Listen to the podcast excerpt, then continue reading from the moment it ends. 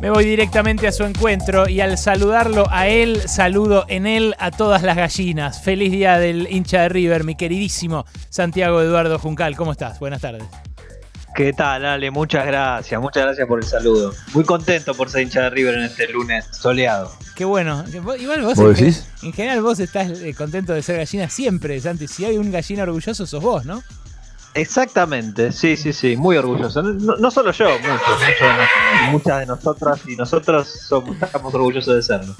Así que gracias por el saludo. Es feo porque lo estoy descentrando. Es la, la única beta irracional que tiene él, el más analítico de los pasaron cosas.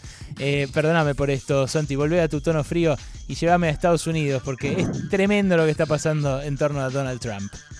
Dale, no es la única beta irracional igual, pero sí, efectivamente en Estados Unidos están pasando cosas que tampoco son tan racionales, eh, pero lo principal te diría es que este fin de semana hubo dos hechos clave de cara a la recta final hacia las elecciones del 3 de noviembre.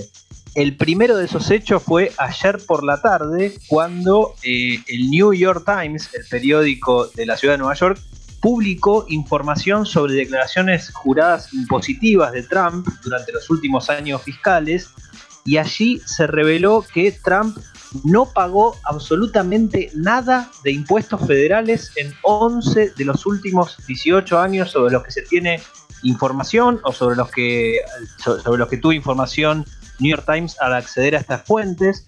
Eh, los últimos años que se consideran 2016 y 2017, Sí. eh, cuando este último cuando ya era presidente Trump pagó solamente 750 dólares por concepto de impuestos federales, hizo pasar gastos personales como gastos de operatoria de sus actividades comerciales y empresarias habituales para reducir eh, la base imponible, digamos, de, para pagar impuestos.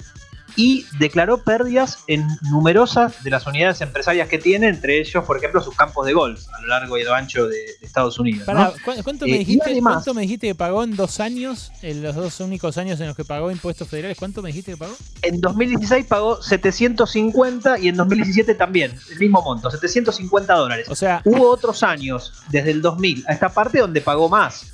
Pero en 18 de esos años sí. eh, pagó solamente en, en 11. Per- Perdón, en 11 no pagó, quiero decir, o sea, pagó en 7. pagó- Y de los siete hubo dos que pagó 750 dólares. O sea, menos de 100 lucas. Tomando incluso al solidario, menos de 100 lucas pesos por año pagó Donald Trump, un magnate que hace torres de lujo, chicos, y eh, ma- mansiones, eh, barrios cerrados, torres de lujo y campos de golf. A eso se dedica. Antes de ser presidente se dedicaba a eso, por lo menos. Ahora lo sigue haciendo, ¿eh? Y se sigue beneficiando. Y pagó menos de 100 lucas eh, por año, pesos. En impuestos, bueno, ya está, me da ganas de cerrar el programa e irme a la mierda con esto, Santi. Pero Es con- tremendo, vale. Sí. Es tremendo porque eh, no termina ahí la cosa, porque habría recibido una devolución de impuestos, siempre según la, la investigación de New York Times, por 72 millones de dólares, que está siendo investigada en este momento por lo que sería la FIP de Estados Unidos, del Servicio de Impuestos Internos. Trump respondió a esto en una conferencia de prensa que dio ayer mismo en la Casa Blanca, dijo que eran todos fake news, dijo que el Servicio de Impuestos Internos no lo trata bien desde hace tiempo y que pagó un montón de impuestos, así dijo, el lot, un montón de impuestos al estado de Nueva York, pero no dio ningún tipo de precisiones adicionales a estas cuestiones.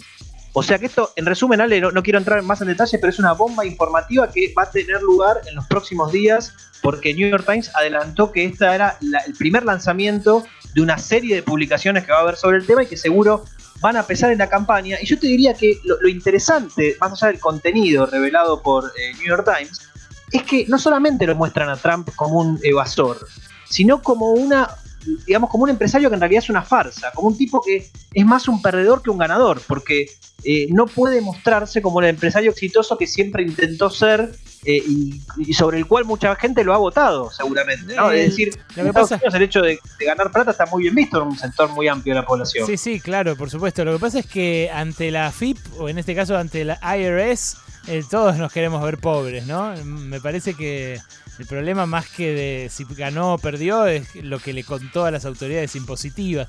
Yo te, te digo, no sigas con el tema porque me da muchísima bronca. Me vas a hacer romper la ventana, pegarle a Diego Iglesias, que ya está acá dentro del vidrio.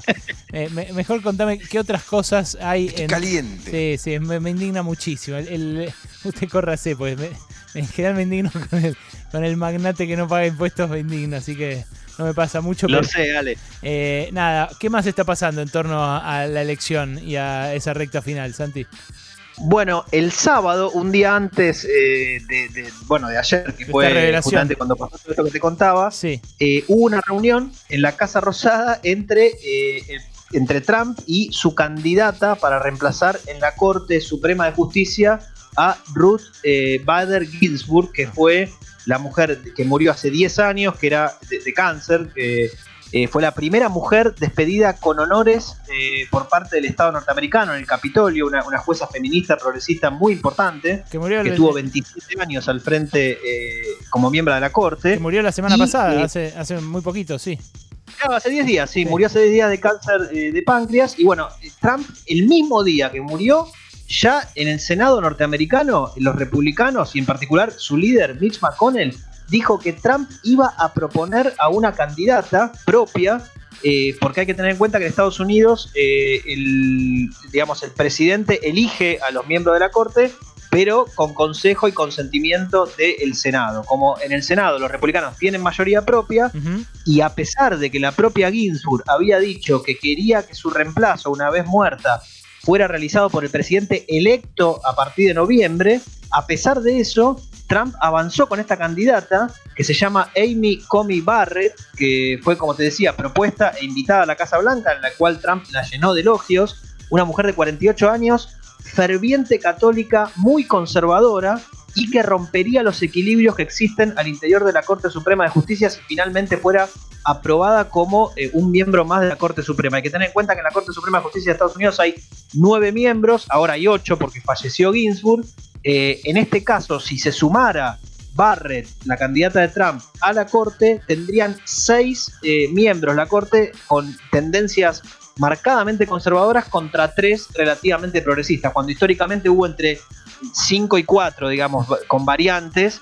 Eh, por lo tanto, sería la corte más conservadora de la historia, te diría yo, desde los años 30 a, esta parte. Mm. Eh, rápidamente Biden y Kamala Harris salieron a criticar esta avanzada de Trump. Eh, Biden dijo, y bueno, y, y también Kamala Harris, la candidata a vicepresidenta, que no se debía promover una nueva jueza hasta después de las elecciones, que era lo que había pedido la propia Ginsburg.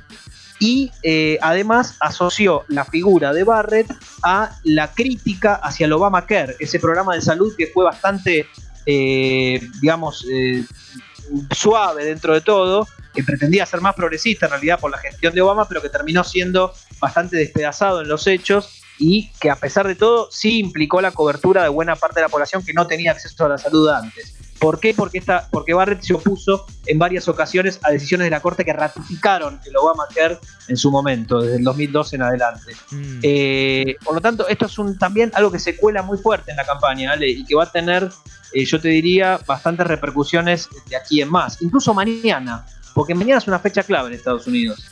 ¿Por qué? Porque es el primer debate de los tres debates presidenciales, de candidatos presidenciales que va a haber hasta el 3 de noviembre. Ah, mira, mira, que en universidades, ¿no? Como suelen ser los debates yanquis. Exactamente, Ale, va a estar en Cleveland, en una universidad en el estado de Ohio, que dicho sea de paso es uno de los estados donde se termina jugando la elección, porque es un estado swing, o sea, Sí. pendular, que puede ir para los republicanos o para los demócratas. Va a haber 90 minutos de debate y se va a debatir sobre la Corte Suprema, sobre eh, el abordaje de la pandemia, sobre la cuestión racial y la violencia, sobre la economía, sobre la integridad de la elección, todos temas muy candentes, y sobre los antecedentes de cada uno de los dos candidatos a presidente. Bien, Los otros dos debates que van a tener lugar van a ser en octubre, el 15 y el 22. buenísimo Santi, Eh, ya estamos eh, muy muy sobre esa fecha y creo que esta elección va a ser también determinante para América Latina, así que la vamos a seguir seguro en alguna columna más antes de que se produzca, ¿no es cierto?